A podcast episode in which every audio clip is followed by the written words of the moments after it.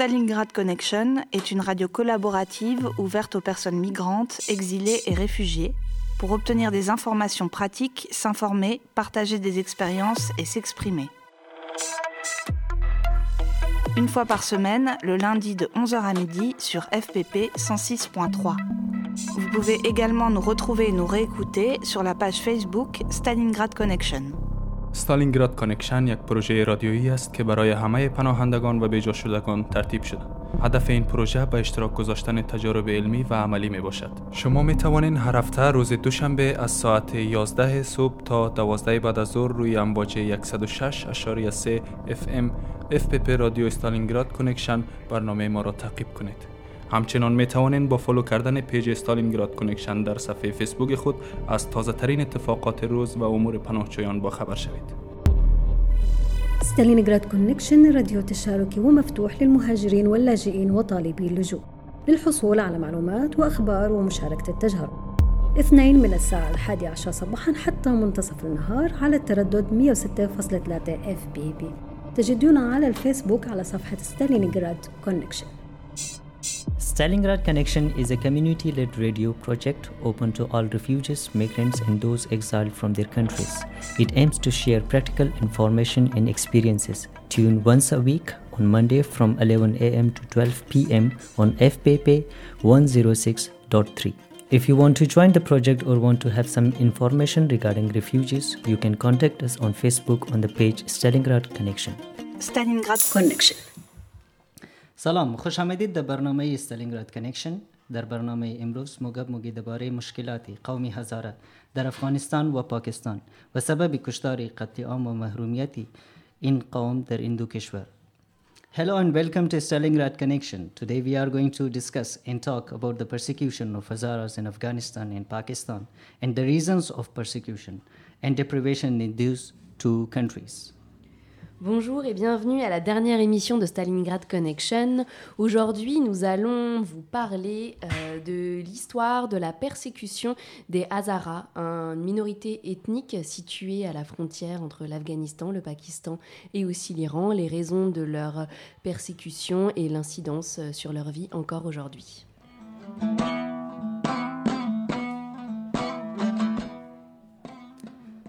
मेरे बुजुर्ग रिवायात बयान करते थे कि आज से कोई सौ साल कबल हम अपने मुल्क के हाकिम थे। हमारा मुल्क जहाँ पर सिद्धार्थ का बुद्ध था, फिर इत्तेफाक ज़माना से कुछ परदेसी लोग, किसी कबीले के सरदार की हिमायत में हमारी नस्ल का यूँ कत्ल आम कर बैठे कि जिसको सुन के यहूदी भी काम काम उठे।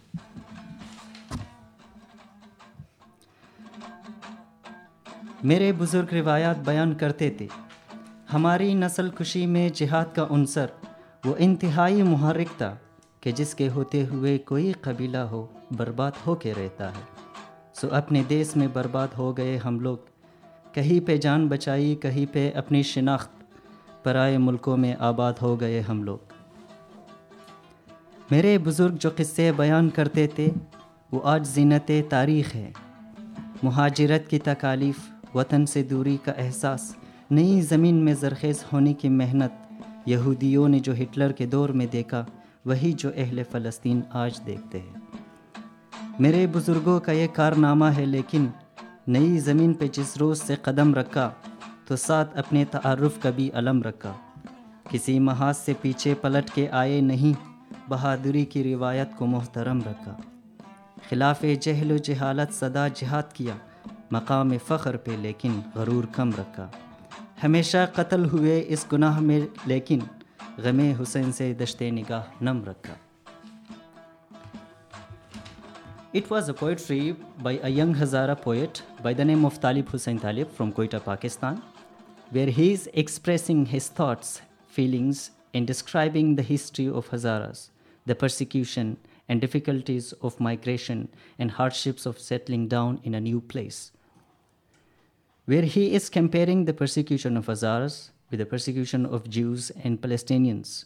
He writes that jihad played a significant role in def- demolishing Hazarajat.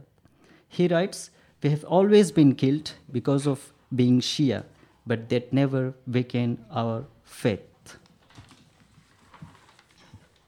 هزاره بودن در, در سالها سال در افغانستان جرم بوده در دور عبدالرحمن خان خود ملاهای اهل سنت را جمع کرده و فتوا گرفتن از آنها که هزاره و شیعه کافر هستند و هزارجات را کافرستان نامیدن تا سنی ها را در جنگ هزارجات آمده بسازد و آنها را استفاده بکند. او وقت هزارجات زیر پرچم حکومت کابل نبودند و آزاد بودند. در جنگ های 1890 در هزارجات فیض محمد کاتب یک تاریخ نویسی افغانستان نوشته مونه که 62 فیصد مردم هزاره را به قتل, رسانده و هزارها مردم را مجبور به ترک کشورشان کردند. کاتب نوشته مونه که او نفرایی که می‌خواستن کشور را ترک کند از بین ده نفر یک نفر جان به سلامت بردن و نه نفرش توسط حکومت کشته شدند یا توسط مردم مرزی دوزی شدن خصوصا دخترها و زنها. و بسشی از مشکلات سفر هلاک شدند. در حال حاضر هم در مرز بین پاکستان افغانستان در مرز بین افغانستان و ایران دختر و زنهای هزاره که با فامیل خود به ایران یا پاکستان سفر مونند توسط مردم مرزی دزدی میشن.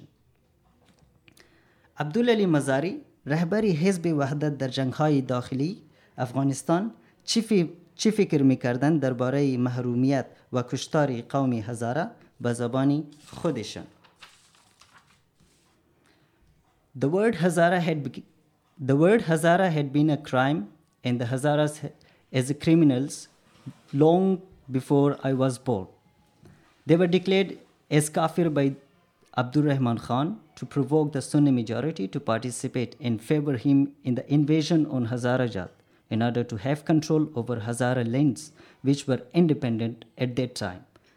After the wars in 1890s, according to Faiz Muhammad Khatib, an Afghan historian, about 62% of Hazara population was killed and forced thousands of people to flee Afghanistan. In the result of that, thousands of people gave their lives in attempt of crossing the Afghan borders. He writes that only one person out of 10 made their ways out of Afghanistan. Others were kidnapped, especially the women. Some were killed. Some died due to hunger and hardships of journey.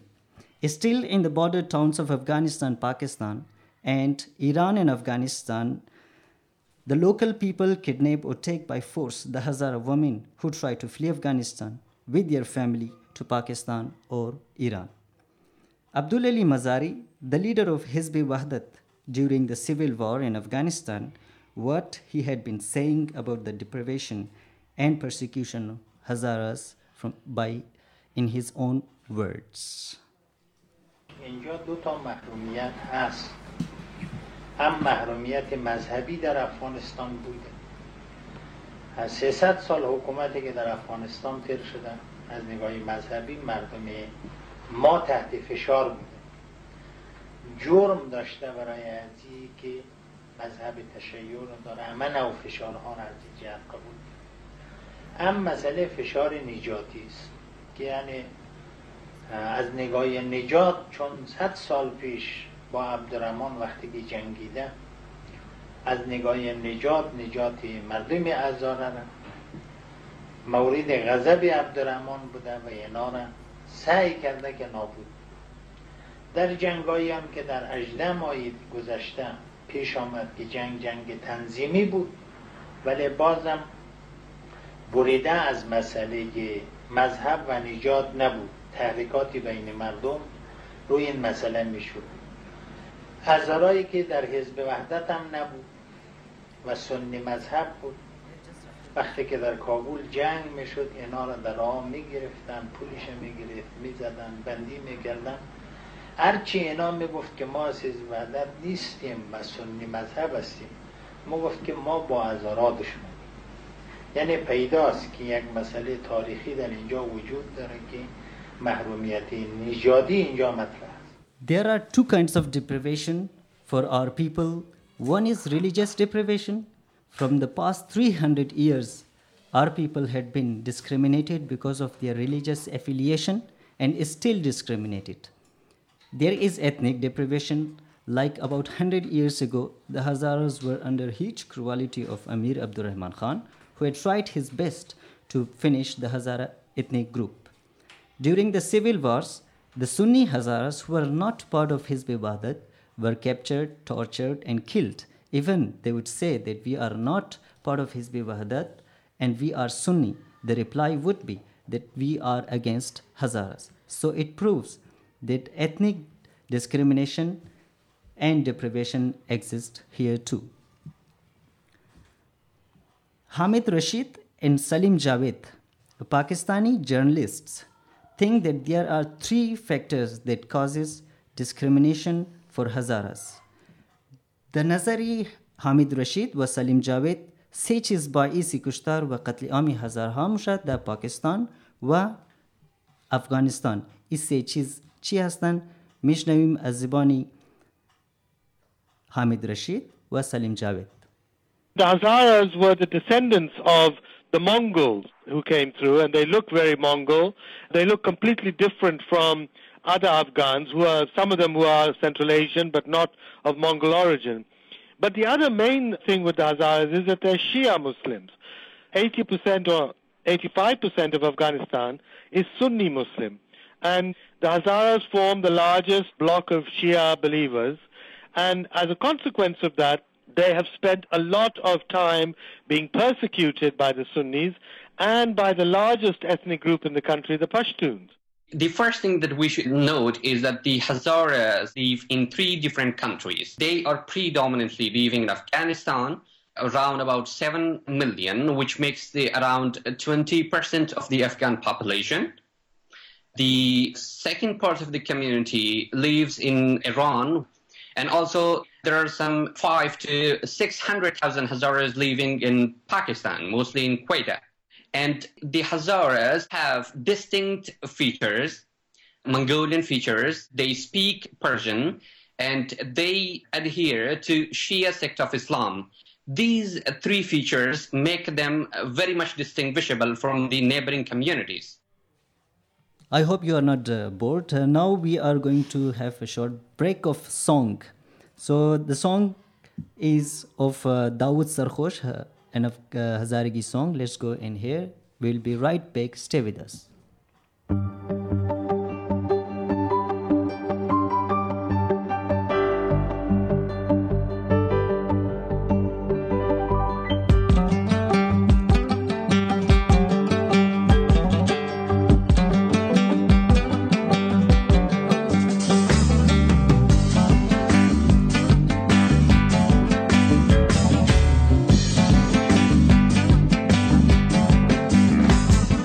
دخانت رگندم زار ماده. دخانت رگندم زار ماده. سنو بر تا پسی دیوار ماده. سنو بر تا پسی دیوار ماده. خبر شیدم از این ده پس اماده مسکر مو پیدا دم مزار ماده. خبر شیدم از این ده پس اماده مسکر مو پیدا دم مزار ماده سفر نباشی بمرو مگر نباشی. نفس های مرا جلق نفس کو پیدم در سر نباشی. نفس های مرا جلق نفس کو پیدم در سر نباشی. سنوبر مانده سفر نباشی بمرو مگر نباشی. نفس های مرا جلق نفس کو پیدم در سر نباشی. نفس های مرا جلق نفس کو کیدم در سر نباشی.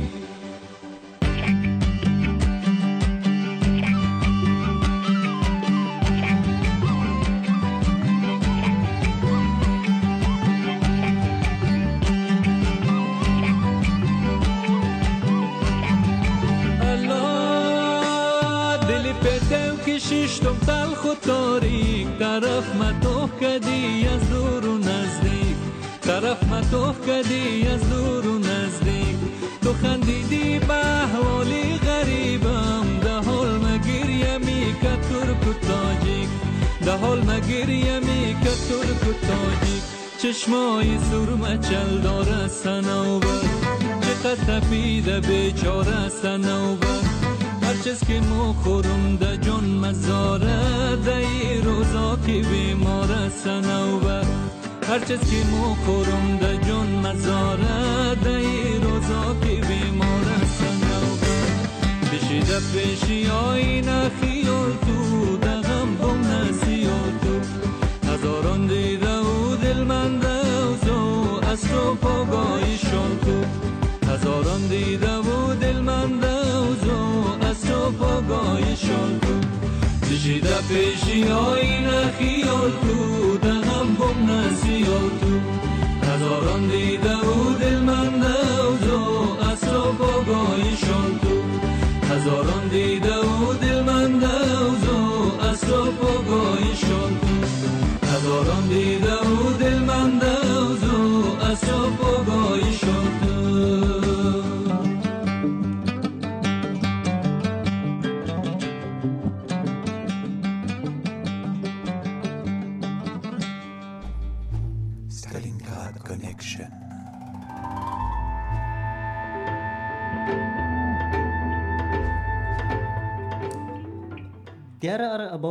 600,000 Hazaras living in Quetta, the capital city of Balochistan. They are living there since the 18th century, before the independence of Pakistan. But from the past 20 years, they have been targeted. They have been the target of sectarian violence in 20 years. More than 2,000 people have been killed in target killings, bomb blasts. Every time there is an incident, the, the Hazaras make to the streets and all over the world. What do they demand is this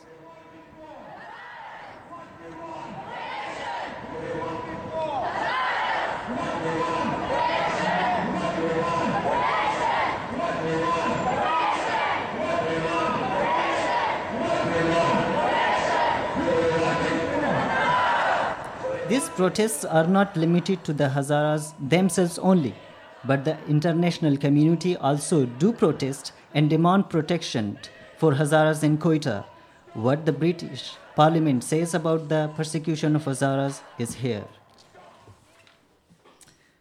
600 هزار هزاره در کویتا پاکستان زندگی مونن و اینها پیش از آزادی پاکستان در کویتا زندگی میکنن لیکن از 20 سال اینا قتل شده رایی هستند در جرم شیعه بودن در جرم هزاره بودن در مختلف واقعه ها بعد از هر واقعه این مردم دست در تظاهرات میزنن حتی که سازمان های حقوق بشر هم در از این تظاهرات شرکت میشن در زی باره کسته ممبری پارلمنتی انگلیس چی فکر میکنند؟ درباره قتل عام هزاره ها در کویتا.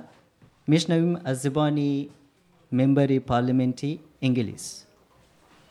This debate is about the persecution of the Hazara community in Quetta city in the Pakistan province of Balochistan. Its aim is to draw attention to their plight, and the ultimate objective is to put pressure on the Pakistan authorities to do more to capture those responsible. There are around 600,000 Hazaras living in Quetta city. Many fled there from Afghanistan, where they were a specific target for the Taliban. Hazaras in Quetta are being killed practically on a daily basis. It's been estimated that around 600 have been killed so far, yet not a single perpetrator has been captured and brought to justice. Indeed, the response of the authorities in Balochistan has been to restrict the movement of the Hazaras themselves to forbid them from entering certain districts, to apply travel restrictions, and to treat these murders with a mixture of complacency and complicity. Last September, October, almost 50 Hazaras were taken from buses and wagons in separate incidents, lined up and killed. The chief minister of Balochistan responded with levity, saying in a television interview that he would send a truckload of tissue paper to the bereaved families. That is the kind of atmosphere and, uh, that the Hazaras are living in. The authorities know that the Hazaras are a target for terrorist groups. They know, for instance, that Al Qaeda, uh, uh that an Al Qaeda affiliate is seeking to make Pakistan, in their term, Hazara's graveyard. They state, and I quote, their mission is to eliminate this impure sect and people from every city, every village, and every corner of Pakistan. A good way. The reason uh, for this persecution is not just because of the Hazaras' religion, they're predominantly Shia Muslims, but also because of their genetic link to the Mongol people, which allows them to be recognized by their physical appearance, and because Hazaras have pursued higher education, enrolled in the army, occupied senior positions in government, the civil service, and civic society more generally. They are the kind of law abiding citizen who will play an important role in a free democratic Afghanistan and a peaceful and prosperous Pakistan. The Hazara people are restricted to their areas, but they don't have free uh, movements in the city except their own areas. The other parts of the city is like a no-go area for them. In the Hazara, Hazara areas like Mehrabad, Alamdar Road, Hazara Town are made no-go area for other ethnicities by law enforcement agencies by placing checkpoints there. Uh, why they are restricted to their areas seems to be the demand of the groups who target Hazaras, as they have been saying openly in public. Hazarahat or Koita, Naqlu Hamali is not گشت و شتو ازنار کسته محدود کردن از طرف حکومت از طرف پلیس که محدود هستند تا منطقه خود, خود هزارها که علمدار رود هستند مهرآباد است و هزار تاون است حتی این مردم برای سودا خریدن به مارکت ها رفتن می‌تونن از داخل از شهری کویتا بیرون رفتن می‌تونن مثل که از کویتا د دیگه شهرها پبلیک ترانسپورت یعنی بوس یا قطار یا موتر اینا گرفته بیرون رفته نمی‌تونه اگر اینا بیرون بوره کشته شونه پلیس ذمهداری از نر نمی‌گیره مگه مو شمور کس تحفظ داده نمیتنی از این خاطر کس شما از منطقه خوب بیرون نشنین و منطقه هزاره ها که در کویتا هست مثل علمدارود مهرآباد یا هزاره تاون ایره از چهار طرفشی محاصره کردن شکلی چک پوینتس پلیس و سی که غیر قومی هزاره هم داخل از این منطقه شده نمیتونه مثل که هزاره ها را از دیگه مردمی مثل پشتون بلوچ از اونا جدا کرده و اونا را از هزاره جدا کرده. که اینا این چرا مردمی هزاره را کسته دمنی کویتا نقل و حمل شرکت محدود کرده؟ این تر معلوم میشه که اینا گبی امزون نفره را گوش منه حکومت که اونا هزاره ها را قتل عام شمونه در کویتا و اونا کس آزادانه منی شار جلوس برمنا و ده شکل جلوس اونا دیماند مونه که این مردم را کسته شما محدود کنین تا منطقهش که ناز منطقه بیرون نه نه کاربار کنن نه بیگشتن هیچ جایی نره کافر کافر قاتل قاتل جانا مانے قلب شیعہ हमने पहले इंसानियत से गुजारिश की है। आज जोड़ा है कि इनको इनके इलाकों में महदूद करो। इनको इनके इलाकों में महदूद करो। अगर इनका रुख इस तरह हो गया फिर आपके तो भी काम नहीं कुत्तों पर मालिक कुत्ते पर चंगेजी पर। This is a kind of environment uh, in Quetta, especially.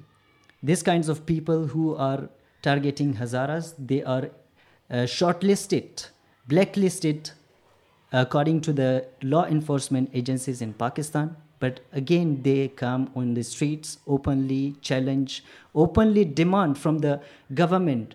Even they threaten the government that yes, you have to restrict the movement of these people to their own areas. If you do, if you don't restrict their movements, even your uh, protection for them will not work. They can, uh, we can uh, target you guys who are not uh, restricting their movements. این نفرایی که در کویتا مردمی هزاره را قتل عام با وجود ازی که قانون و این نفرا کسته بلیک لیست است در لیست سیاه است و دهشتگرد هستند اینا در شهر و بازار برمشن در شکل جلوس و مردمی هزاره را نام گرفته و کسته اینا را باید در منطقه از اینا کسته محدود کنه تا اینا از منطقه بیرون نشنه کاروبار ازنا رو محدود کنه. دیگه اینا رو برای تعلیم کس رفتونه ایلا از این شهر در شهر دیگه شهر رفتونه ایلا و این رقم موقع که شیعه کافر و هر کسی که یک مسئله دیگه هسته که هر کسی که موقع قبولم نداره که آزرای و شیعه کافر هستن او هم کافر هسته So the people they are saying that the people who do not accept that the Shia or Hazaras are kafir, they are also kafir. That is the problem that even most of the Hazara leaders, most of the, the leaders who are against this persecution, they cannot openly uh, uh, say against of this. They cannot uh, go against of these people. If they say, if they take their name openly in public, that yes, the head of the Lashkar-e Jhangvi, Jaish Islam, or these people, they should be uh, a target, they should be arrested, they should be put in jail, they can come on their head list and they can be targeted back. This is a kind of situation which Hazaras are facing in Pakistan, especially in Quetta city. Stalingrad.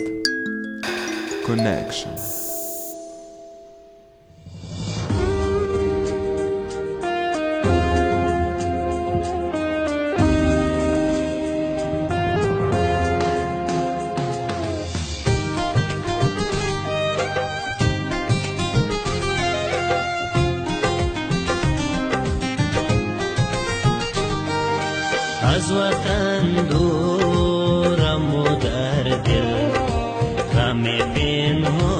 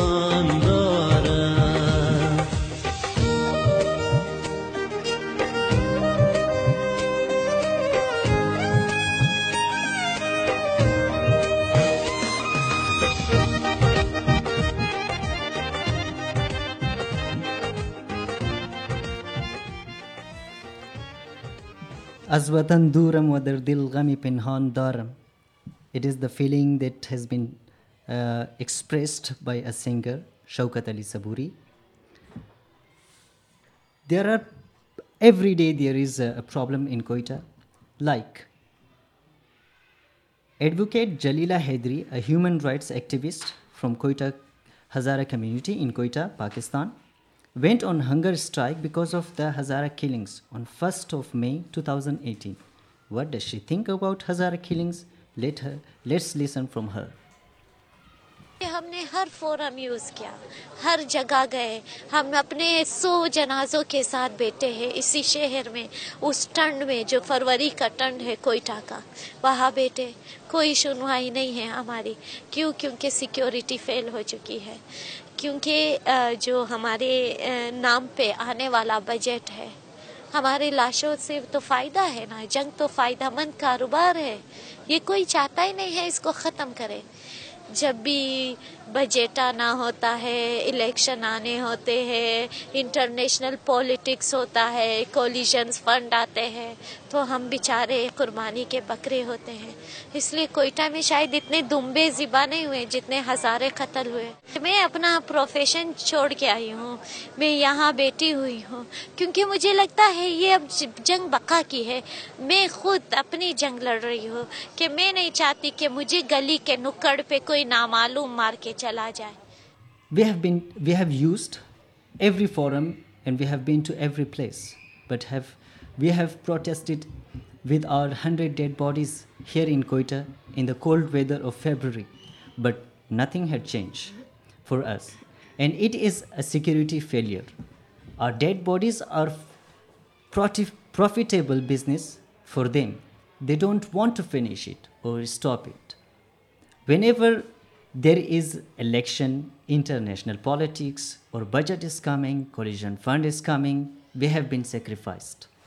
The number of Hazaras killed in Quetta is more than the number of sheep slaughtered here. I have left my profession to sit here for hunger strike because I think it is a matter of survival. I don't want to be killed in any corner of the street by an unknown gunman. Now it is a matter of survival for myself. Jalila Haideri, a uh, human rights uh, activist, as Hazara, the Quetta, the Yagi Mai Du Hazara the uh, book Hartal were demanded as I Budan ki Hazaraha Katli Amshi, the Quetta, the Pakistan, Pait Banshna, were in our demand Kadabut ki Chief of Army Staff. ای پاکستان خود چی باید کویتا و مور کس د یقین دهانی کنه که مو دیگه کس د کشته نموشی؟ و اینا موگه که مو هر مو هر جای را کس برای استفاده کردی هر جای رفته هر جای مو احتجاج کرده لیکن هیچ کار نشده. او قص گسفن کس د کویتا علال نشده که او قص آزرا اینجا کشته شده. و اینا موگن که حالی ما از این خاطر اینجی دزی بوک هرتالی کم ششتم چرا که برای از ما است برای از خود مست برای سروایول از خود مست ما نمیخوایم که صبح روز مرا ایگو نامعلوم آدم دیگوش کنه شهر ده ایگو کنه کوچک است مرا بکشه و بینام آدم مرا بکشه This is a kind of situation which is with the people, even the women have left their homes, their professions, they are going on a hunger strike in Quetta, but nothing has changed yet.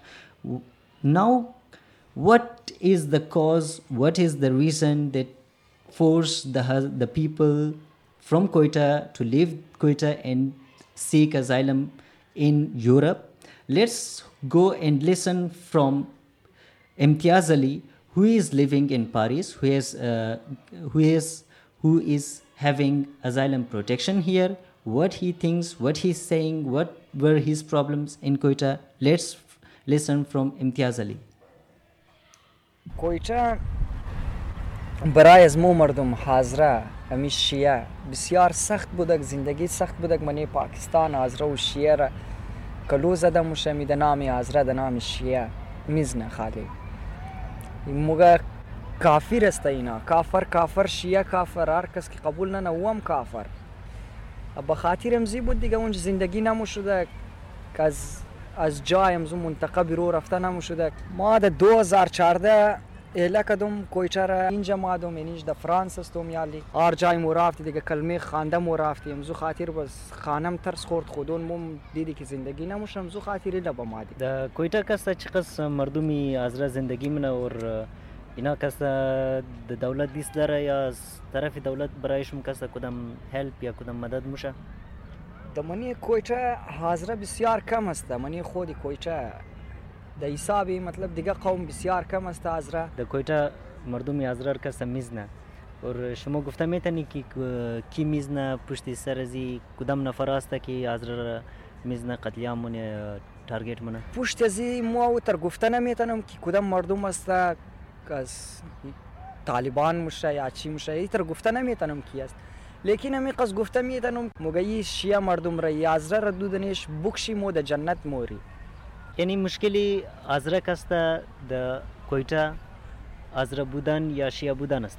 اینمی دی اینمی مشکل کچا مشکل اینمی اول است شیعه دویم شیعه ازرعی فامیل تو کس د گجا زندگی منالی فیملی ما د کویچه است دیگه د بین فیملی از ما دیگه کس نمانده د کویچه تمام شینمی تر دیگه ایلا بولب مو آواره شده مادر من د قد یک برار ریزه ما د کویچه من ده بس زیاتر ټیم سوجم زنار منم برار ریزه خار د فون منم اینمی رو مگم توخس منطقه بیرو نری شرکی ما According to Imtiaz Ali, who is having a, a asylum protection in, uh, in Paris, in France, he's uh, saying that yes, uh, we have been the victim of sectarian violence.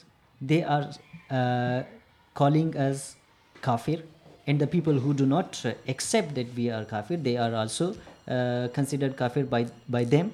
So he has been living here for one year. He has got uh, asylum protection. His family, he according to him, his whole family has been disper- dispersed they are living in different countries. He is living in paris. His one brother is living in another european country. His uh, another family member lives in iran. He's in iran. In Quetta, he his brother and his mother is living there. He according to him he always called to his uh, mother and little brother in order to stop him from going out of the hazara areas because he thinks that yes uh, if he goes out of the areas his life will be in danger he can be killed. So this is the kind of situation that uh, hazaras have been facing in afghanistan and pakistan.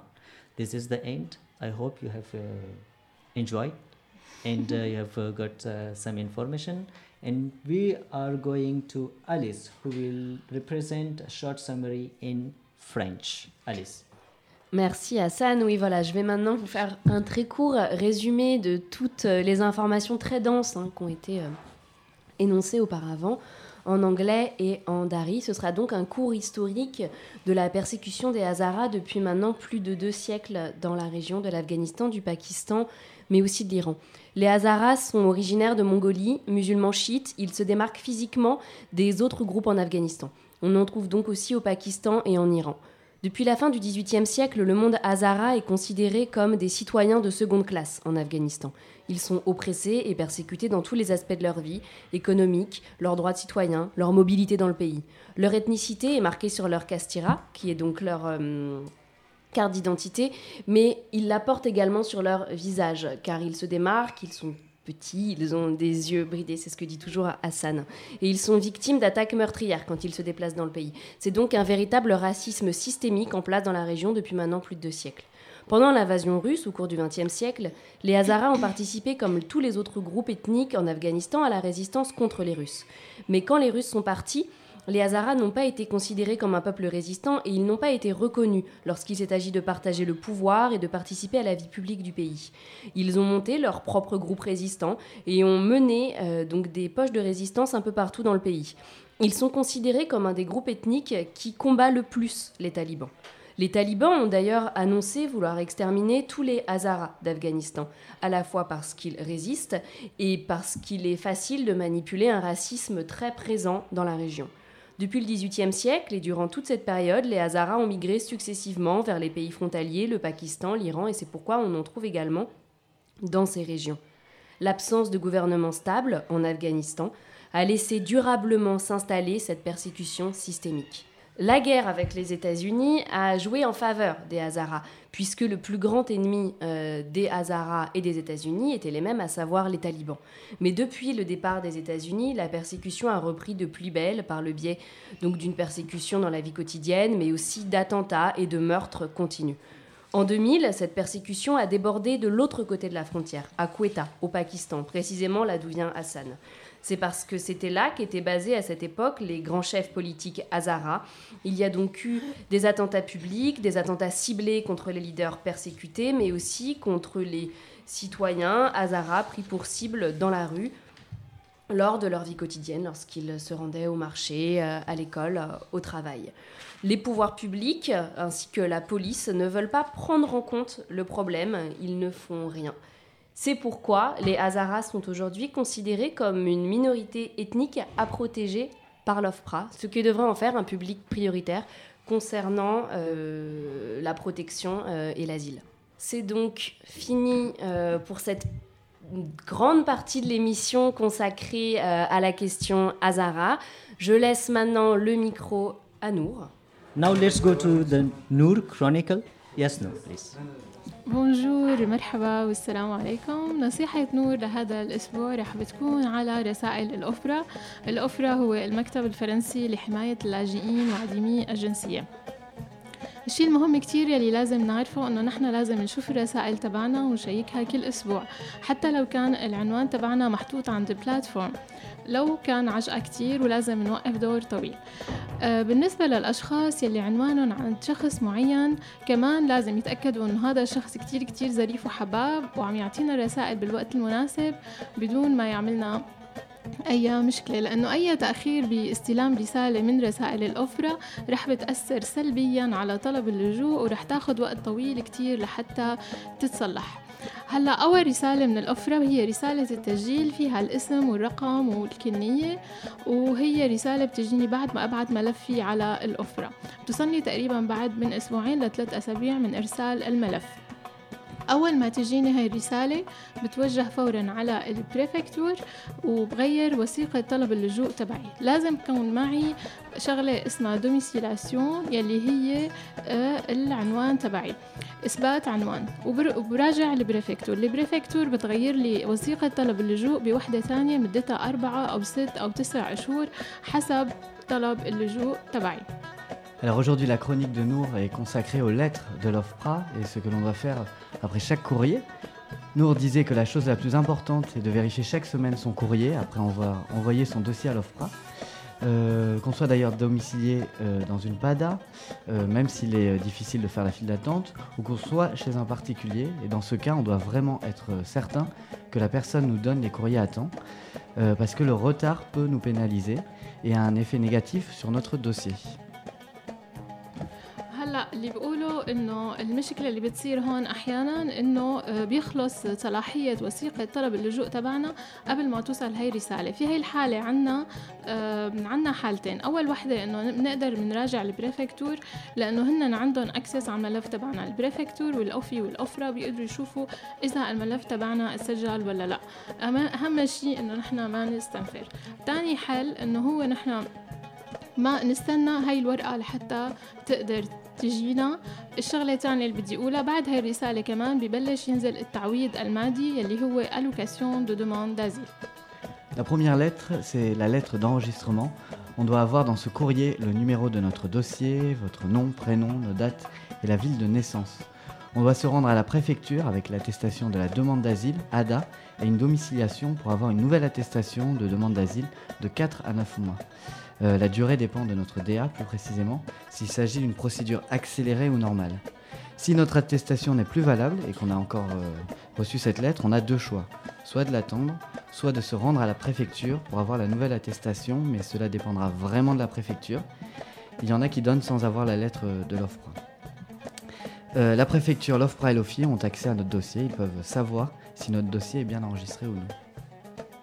تاني رسالة رح بتكون هي رسالة الموعد الموعد تبع المقابلة وهي رسالة مهمة كتير وبرجع بأكد إنه لازم نشوف الملف تبعنا تبع الرسائل كل أسبوع إذا الموعد راح علينا حتكون مشكلة كتير كبيرة فينا نطلب تبع موعد تاني بس هذا بياخد وقت طويل وإذا كان القرار اتاخد قبل ما نحن نقدر نطلب موعد تاني لازم نعمل شغلة اسمها اعتراض استرحام.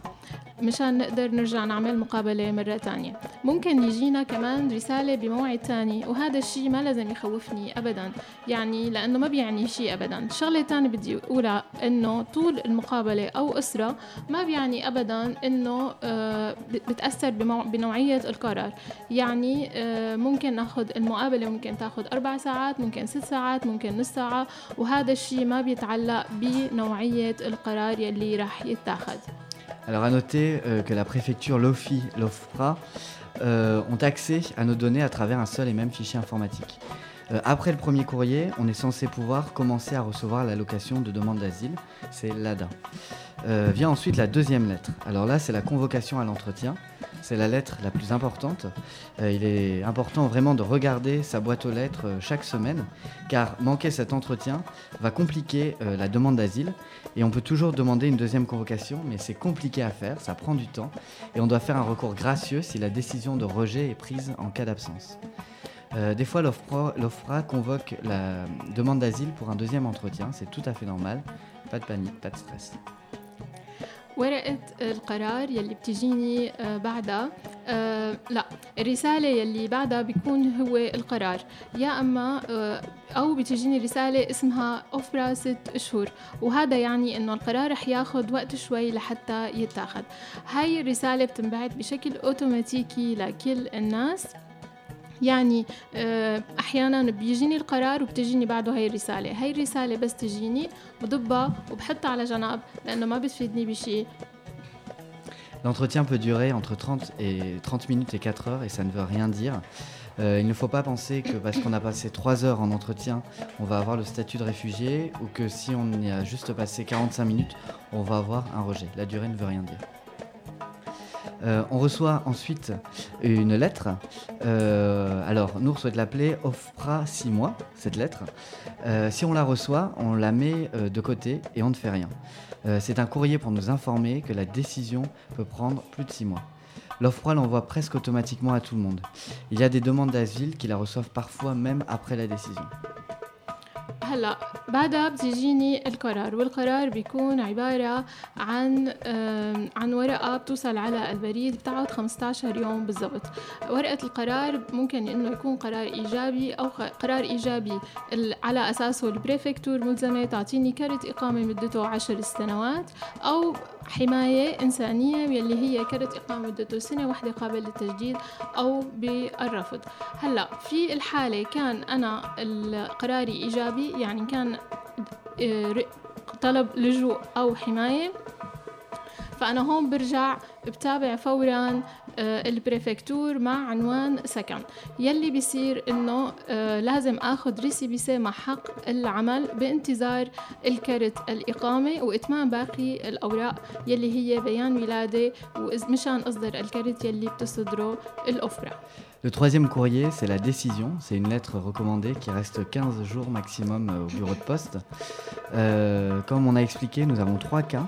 Soit la décision est négative, soit on reçoit le statut de réfugié, et dans ce cas-là, on a une carte de séjour de 10 ans, euh, soit c'est la protection subsidiaire, et on aura une carte renouvelable de 1 an.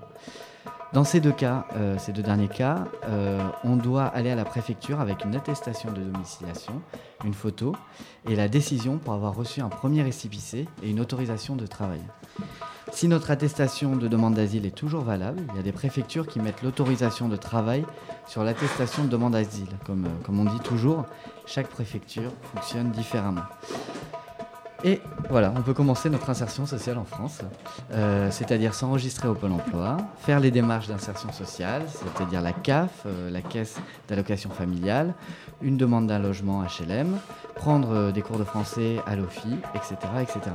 Normalement, on fait tout ça avec l'aide d'un ou d'une assistante sociale de la mairie de notre ville ou de la mairie de quartier. أكيد في بريفكتور بتاخذ الوثيقة وبتعطيني السبيسه محلها وفي بريفكتور بتختم عليها لأنه بتكون هي لسه صالحة. طبعا هذا بيرجع لكل بريفكتور وكيف اليه العمل فيها. بنقدر نبلش بعملية لم الشمل بنقدر نبلش بأوراق الكاف ونبلش كورس الفرنسي تبع الأوفي. وكل هذا طبعا فينا نعمله مع المساعدة الاجتماعية تبع الميري بالبلديه اللي نحن ساكنين فيها. هلا قرار الحماية أو الرفض قرار الر- آه، قرار الحماية أو رفض نقدر نعت- نعترض عليهم عند السي ان دي اي اللي هي المحكمة الوطنية لحق اللجوء بتاريخ 15 يوم من استلام القرار لنطلب مساعدة قضائية آه، من تاريخ صدور القرار. هلأ لما بستلم القرار من البريد المهم إنه آه، راجع فورا المساعدة الاجتماعية تبعي سواء ببادا أو بكادا لحتى أعمل هذا الطلب. Alors, dans le cas euh, d'un rejet de la demande d'asile ou euh, pour la protection subsidiaire, on peut contester. Euh, c'est devant la CNDA. CNDA, nous, cours. Le cours national de droit d'asile Et on a 15 jours pour faire une demande d'aide juridictionnelle. Il faut se rapprocher d'une assistante sociale. هلا الرسالة اللي بعدها للناس اللي أخذوا قرار إيجابي بيكون تعبئة البيان المدني اللي هو بيجيني بيان ولادة ودفتر عائلة على أساسه. هلا الشيء اللي بننتبه عليه إذا كان عندي أي خطأ بالاسم أو بالميلاد أو بأي بيانات كانت موجودة بملفي تبع الأفرة هي اللحظة المناسبة لحتى أقدر صلحها لأنه بعدها بتصير الإجراءات طويلة وصعبة كتير وممكن تاخد أكتر من سنة وخاصة للناس اللي بدهم يعملوا لم شمل. بنتبه إني لما بدي أعبي هذا الملف عبيه بحروف كبيرة وواضحة جدا. وإذا بعبيه مع حدا بيكون بيحكي فرنسي مع الأسيستان سوسيال تبعي بيكون طبعا أحسن. Euh, juste après la décision euh, de la protection, euh, il est à noter qu'on reçoit une fiche d'état civil. Il faut la remplir et l'envoyer à l'OFPRA. On doit faire bien attention à bien la remplir, éviter les fautes. Et s'il y a des fautes dans le dossier, c'est vraiment le moment ou jamais de les rectifier. On attend le dernier courrier qui va arriver. C'est le quatrième, je crois. Et c'est la fiche d'état civil.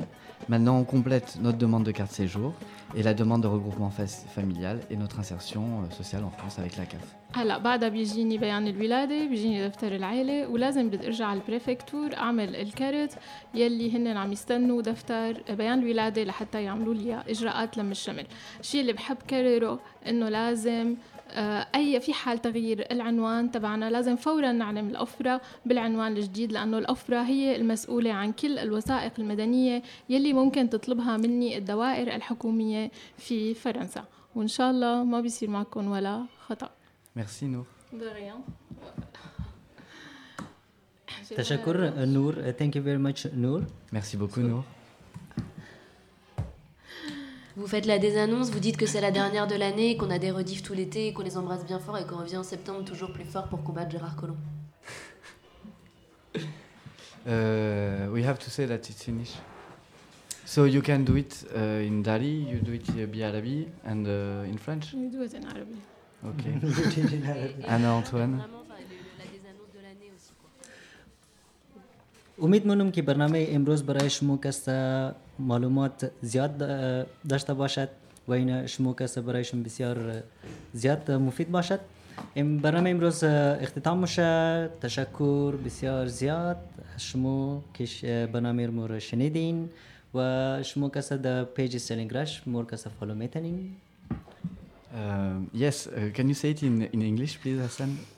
Thank you very much for ling- uh, listening us. We hope that uh, this uh, today's program is uh, quite helpful for you and informative. Uh, you can follow us on our Facebook uh, page, Stalingrad Connection. Stay with us. Merci pour votre écoute. Euh, C'était euh, la dernière émission euh, de cette année 2017-2018. Nous revenons au mois de septembre, peut-être octobre, toujours sur les ondes de Stalingrad Connection. Vous pouvez rester connecté à notre page Twitter et notre page Facebook pour voir en direct précisément ce qu'on fait et quand est-ce qu'on revient. رح بنقول لكم مع السلامة. لأنه هلأ صارت وقت العطلة تبعنا. رح نرجع نشوفكم أو نسمع تسمعوا منا بشهر سبتمبر أو أكتوبر الجايين. وفيكم على طول تتواصلوا معنا على صفحتنا على الفيسبوك وعلى تويتر. باي. Au revoir. مع السلامة سبب خير درایت انتظارم درایت گل ز جنس دل بکارم درایت گل ز جنس دل بکارم تو را دانم خدا سر بی بی تو مرا نگویی که ما در سر تو کارم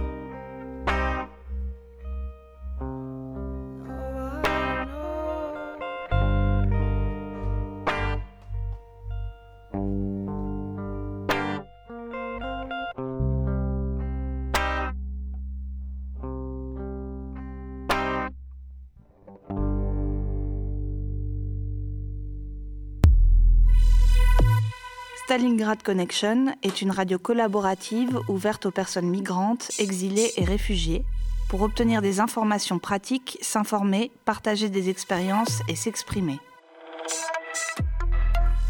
Une fois par semaine, le lundi de 11h à midi sur FPP 106.3. Vous pouvez également nous retrouver et nous réécouter sur la page Facebook Stalingrad Connection. ستالینگراد کانکشن یک پروژه رادیویی است که برای همه پناهندگان و بیجا شدگان ترتیب شده. هدف این پروژه به اشتراک گذاشتن تجارب علمی و عملی می باشد. شما می توانید هر هفته روز دوشنبه از ساعت 11 صبح تا 12 بعد از ظهر روی امواج 106.3 FM FPP رادیو استالینگراد کانکشن برنامه ما را تعقیب کنید. همچنان می توانید با فالو کردن پیج استالینگراد کنکشن در صفحه فیسبوک خود از تازه ترین اتفاقات روز و امور پناهجویان با خبر شوید. ستالينغراد كونكشن راديو تشاركي ومفتوح للمهاجرين واللاجئين وطالبي اللجوء. للحصول على معلومات وأخبار ومشاركة التجارب اثنين من الساعة الحادية عشر صباحا حتى منتصف النهار على التردد 106.3 اف بي بي تجدونا على الفيسبوك على صفحة ستالينغراد كونكشن. Stalingrad Connection is a community led radio project open to all refugees, migrants, and those exiled from their countries. It aims to share practical information and experiences. Tune once a week on Monday from 11 am to 12 pm on FPP 106.3. If you want to join the project or want to have some information regarding refugees, you can contact us on Facebook on the page Stalingrad Connection. Stalingrad Connection.